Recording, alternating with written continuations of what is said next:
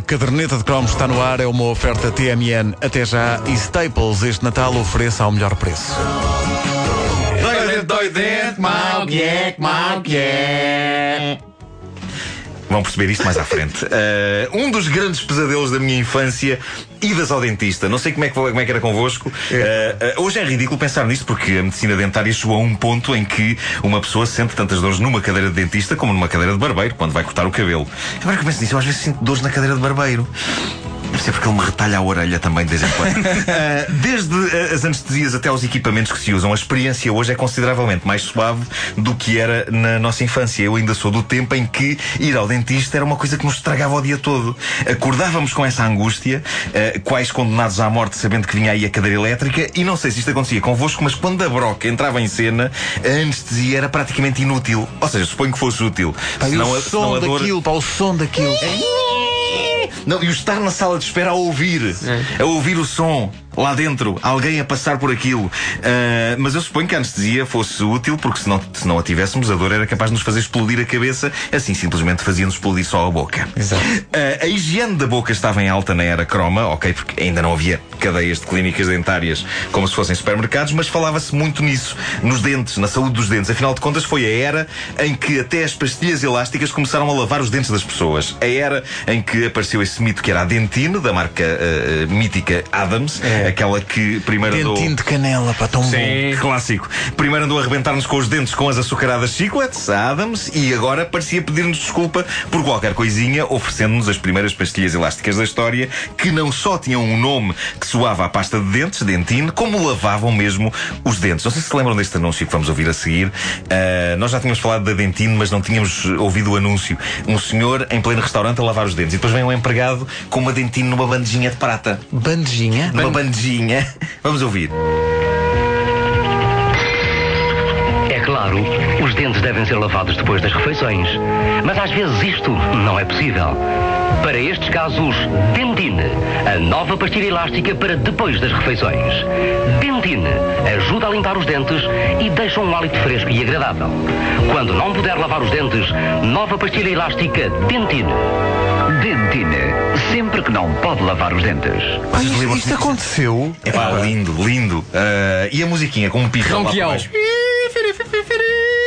Uh, mas na, na altura foi uma revolução, lembram-se desta pastilha? A pastilha que lavava os dentes era uma coisa inacreditável e até um pouco contra a natura. Uh, e era também a época em que se podia fazer todo um especial musical no tempo dos mais novos sobre cáries, com a participação de Carlos Vidal, o homem que todos conhecíamos como avô Cantigas, fazendo o papel de dentista, e com um dos mais respeitáveis atores portugueses, Carlos Paulo, da Comuna, no papel de uma bactéria.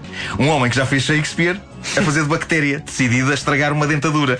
Coisas notáveis que só aconteciam naquela altura na televisão. Um estúdio da RTP era transformado no interior de uma boca e Carlos Paulo, no papel do cruel e terrível bactério, e a atriz Lúcia Maria no papel de Cari, faziam magia neste especial infantil de 1988 chamado Cari e Bactério, a revolta dos micróbios. Ora, escutem. Bactério, meu bom amigo. Linda Cari, como estás? Este João é tão nosso amigo. Dá-nos tanto alimento. Estraga-nos com mimos, com tantas coisas doces. Ele é chocolates. Repetados. Caramelos. Só doçuras, só doçuras, só doçuras. E detesta lavar os dentes, o João. Que amigo do coração. Bom, assim podemos viver sossegados na boquinha do João. E engordar, amigo bactério, e prosperar. Olha lá, quantas casas já fizeste nos dentes dele? Ora, deixa-me contar.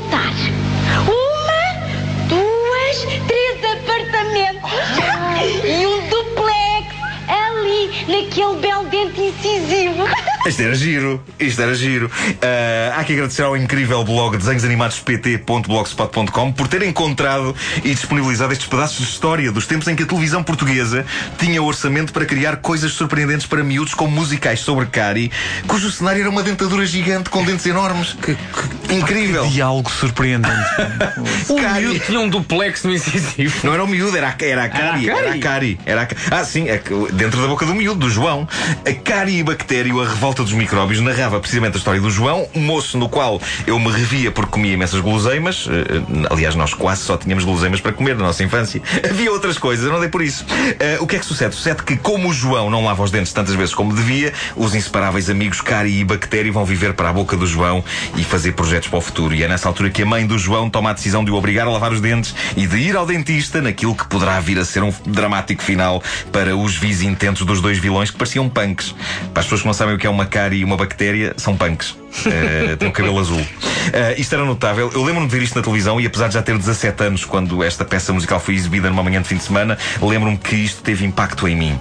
Eu apreciava o trabalho do grande ator Carlos Paulo, mas não o queria dentro da minha boca arrebentar-me com a cremalheira enquanto declamava Beckett. Uh, Cárie e Bactério, a revolta dos micróbios, foi adaptado para a televisão por alguém que já teve direito a cromo. Foi Carlos Correia, o homem de vasto bigode, sim, que falava de literatura apetizada aos fins de semana de manhã, quem pegou na história do escritor norueguês Thornbjorn Engner. Ah, li E- quase todos os livros dele. e o transformou numa extravagância musical sobre saúde dentária, onde Carlos Vidal fazia de dentista e cantava uma daquelas músicas que eu mantive durante anos na minha cabeça, sem fazer ideia de onde é que era, e agora, todos estes anos depois, percebi que era deste verdadeiro épico chamado Cari e Bactério. Vai todos! Vamos a isto! Ah, Dói o dente, dói o dente! Mac, mac, Dói o dente, dói o dente.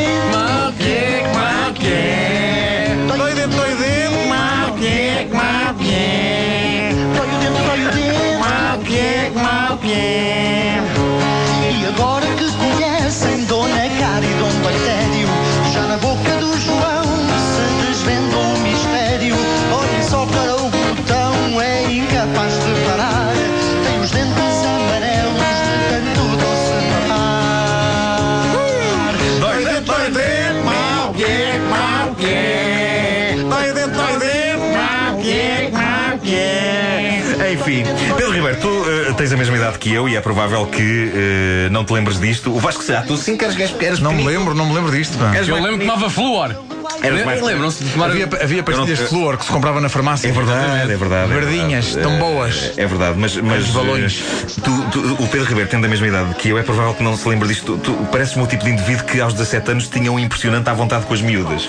Não, não, não. Eh, eh, Parece-te mal. É, é que a mim com 17 anos restava-me ficar sentado no sofá a ver musicais sobre infecções da boca. É, é um bocadinho triste aos 17 anos. Eu não via porque Mas- boca lembrava-me a ideia de beijos e eu chorava. Ah, choravas. Deitado na cama, assim com, com a cabeça na almofada. Eu dizia em relação à minha existência que mal, que é, que mal, que é. Eu teria adorado que nesta sede didática da RTP eles tivessem feito um especial musical sobre como se fazem os bebés. Porque esse tema ainda era um bocadinho tabu na nossa infância e juventude, embora eu nunca mais me esqueça do livro de educação sexual para miúdos que eh, um colega meu tinha em casa. Havia reuniões em casa dele para analisar o livro com todo o cuidado. E apesar de ser um livro para miúdos, aquilo soava a fruto proibido. Se os pais dele apareciam na sala, nós escondíamos o livro. Não sabíamos bem porquê, porque tinham sido os pais a dar-lhe o livro, eh, de certeza. Mas aquilo tinha fotografias, tinha fotografias de um casal de ar nórdico enrolado numa cama aos beijinhos. Não se via nada, mas ficava-se com uma ideia do que era eh, eh, aquilo que nos esperava na idade adulta. Envolvia estar nu com uma miúda em cima da cama. Teria sido mais interessante se o Carlos Correia tivesse escrito também um musical sobre isto. Dava tudo para ver o grande Carlos Vidal a cantar uma animada cantiga sobre espermatozoides. Não, mas a grande questão é que há uma versão nórdica disso em que claramente aquilo correu mal e, e, que a senhora do livro dedica ao homem uma música que diz Mal que é, mal que é. A caderneta é uma oferta TMN até já e Staples este Natal ofereça ao melhor preço.